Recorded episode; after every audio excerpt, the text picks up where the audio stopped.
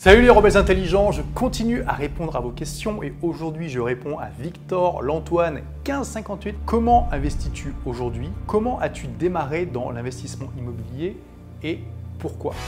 Alors, il y a une différence entre comment j'investissais, on va dire, il y a 5 ans et comment j'investis aujourd'hui. Déjà, effectivement, je me suis lancé dans l'investissement immobilier, mais il faut savoir quelque chose, je déteste Je vois ça comme un mal nécessaire. Je pense que c'est important d'avoir ça dans une partie de son portfolio parce que ça permet de diversifier ses sources de revenus, mais personnellement, je déteste. La raison majeure pour laquelle je déteste l'immobilier, c'est que bon, on voit beaucoup de gens sur internet qui vous disent que c'est du revenu passif et c'est pas vraiment du revenu passif. En fait, l'immobilier c'est vraiment un business et oui, vous pouvez automatiser ce business, mais pour ça, il faut avoir une équipe. En fait, si vous voyez l'immobilier véritablement comme une entreprise, comme un métier et que vous mettez en place les bons process, ouais, vous pouvez automatiser. Mais sinon, croyez-moi, il y aura toujours des problèmes. Et en général, des problèmes qui arrivent au pire moment. Genre, euh, vous allez euh, prendre vos vacances au Brésil dont vous rêviez euh, depuis des mois, vous arrivez sur la plage, vous êtes en train de boire votre noix de coco, et là, bam, vous recevez un message d'urgence, il y a un tuyau qui a pété, c'est l'inondation chez votre locataire, etc., etc. Il y a toujours des problèmes comme ça. Et pourtant, je peux vous dire que j'ai des gestionnaires locatifs, plus deux membres de mon équipe qui s'en occupent, et malgré ça, il y a toujours des petits trucs à gérer à droite, à gauche. Et personnellement, comme je déteste ça, eh bien, il suffit que ça me prenne 1 ou 2% de euh, bande passante de mon cerveau pour que je trouve que c'est trop. Et je connais plein de gens qui sont revenus de l'immobilier et vous verrez pas en général leurs témoignages sur internet parce que euh, justement il y a eu trop de problèmes et que en général ces problèmes euh, sont pas agréables. Pour les gens qui sont passionnés par l'immobilier, ils ne voient même pas ça parce que pour eux c'est un inconvénient mineur et ils adorent le reste qu'il y a autour. Donc je ne déconseille pas l'immobilier, mais je vous dis simplement faites attention, est-ce que vous avez vraiment le profil pour investir dans l'immobilier? La plupart des gens n'ont pas le profil et c'est ok. Il y a des tas de manières d'investir pour se constituer un patrimoine. Et moi, personnellement, mon objectif, c'est d'être totalement indépendant, c'est-à-dire que mon patrimoine puisse me permettre de vivre jusque la fin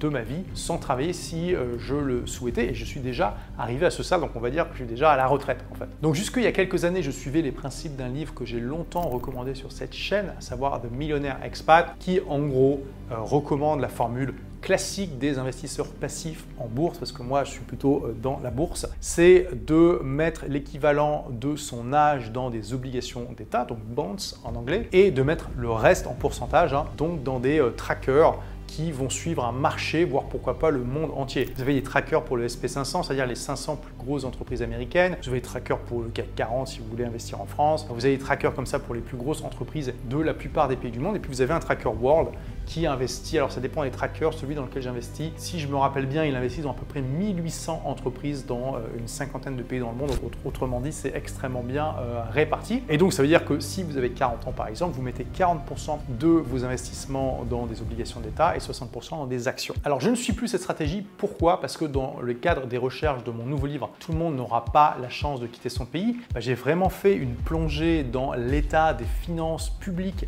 de la plupart des États-nations du monde et il faut dire, c'est pas très joli. La plupart sont extrêmement endettés, ils ont de plus en plus de mal à lever l'impôt, ils ont en plus une population vieillissante qui a de moins en moins d'enfants avec les coûts des cotisations sociales qui explosent. Donc on peut vraiment se demander pendant combien de temps ils vont continuer à pouvoir rembourser comme ça leurs dettes, parce qu'il faut savoir que quand vous achetez des obligations d'État, en fait vous achetez de la dette auprès d'un État. Et même les États-Unis, dont les obligations sont censées être les plus sûres du monde, parce que garanties par le gouvernement américain qui est le plus riche du monde, eh bien, montre aujourd'hui euh, vraiment d'inquiétantes faiblesses. Là, le, taux d'endettement des États-Unis, c'est juste délirant. Ils ont dépassé les 100% de PIB. Ils ont un déficit chaque année qui est gigantesque. Et au moment où je fais cette vidéo, le coût de la dette est supérieur au budget de la défense américain, qui est le plus gros du monde. C'est-à-dire que le budget de la défense, c'est quelque chose comme 680 milliards de dollars, et aujourd'hui, le coût de la dette, donc les intérêts que les États-Unis doivent payer chaque année à leurs débiteurs, est de quelque chose comme 1000 100 milliards de dollars. Donc c'est juste délirant. Ça continue comme ça, euh, bon gré mal gré. On verra combien de temps, mais honnêtement, moi j'ai plus confiance. Je prendrai jamais par exemple d'obligations sur 10 ans ou 20 ans parce que je pense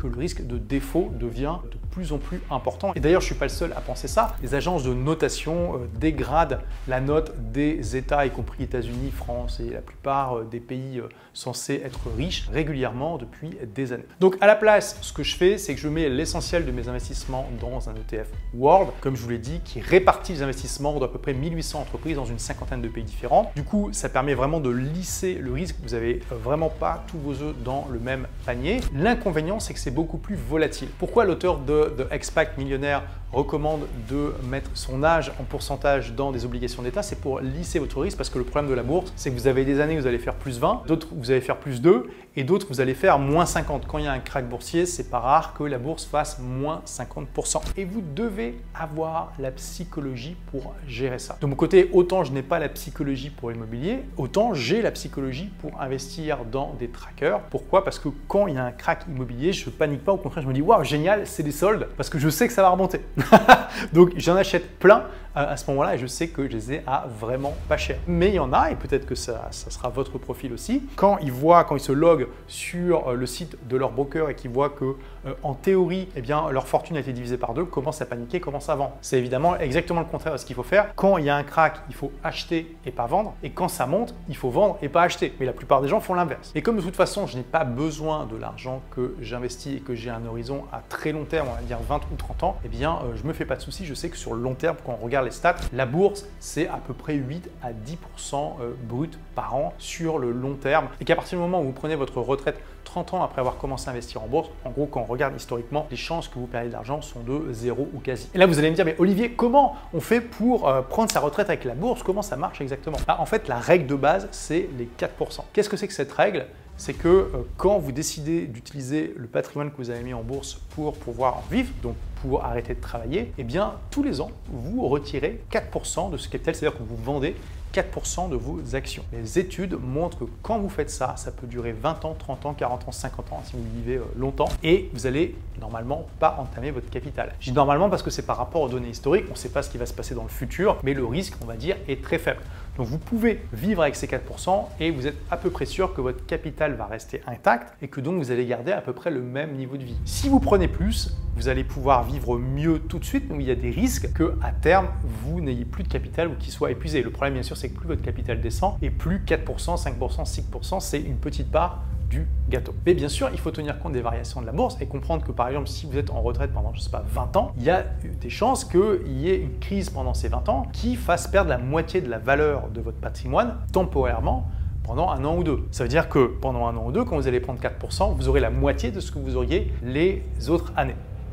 Et également, j'ai beaucoup étudié les cryptos et je sais que j'ai dit dans une vidéo il y a quelques années que les cryptos euh, c'était intéressant mais quand même risqué, notamment parce que les gouvernements pouvaient euh, interdire ça. Depuis, j'ai quand même beaucoup étudié le sujet, notamment pour mon livre, et je suis revenu là-dessus. Je pense que les cryptos représentent euh, un bon pari asymétrique. Qu'est-ce que c'est qu'un pari asymétrique? C'est que les pertes sont minimes par rapport aux gains que vous pouvez faire, à condition d'investir intelligemment. Et aujourd'hui, je mets à peu près 5% de mes investissements en crypto, uniquement de l'argent que je peux perdre, où je me dis, ok, si je perds tout, c'est absolument pas grave. Et pourquoi je fais ça? Parce que c'est asymétrique à nouveau. Dans le pire des cas, je perds 5% de mes investissements, il n'y a pas mort d'homme, je vais continuer à survivre. Normalement, je vais même pas voir la différence. Mais si ça fonctionne, je pense que ça peut faire un x10 ou même plus, pourquoi pas peut-être un x100, je ne sais pas quelles sont les chances de ça, à terme d'ici 20 ou 30 ans. Donc d'un côté, j'ai le risque de perdre 5% de mon capital, de l'autre de faire un x10, un x100. Vous voyez que c'est très asymétrique et à condition de raisonner comme ça,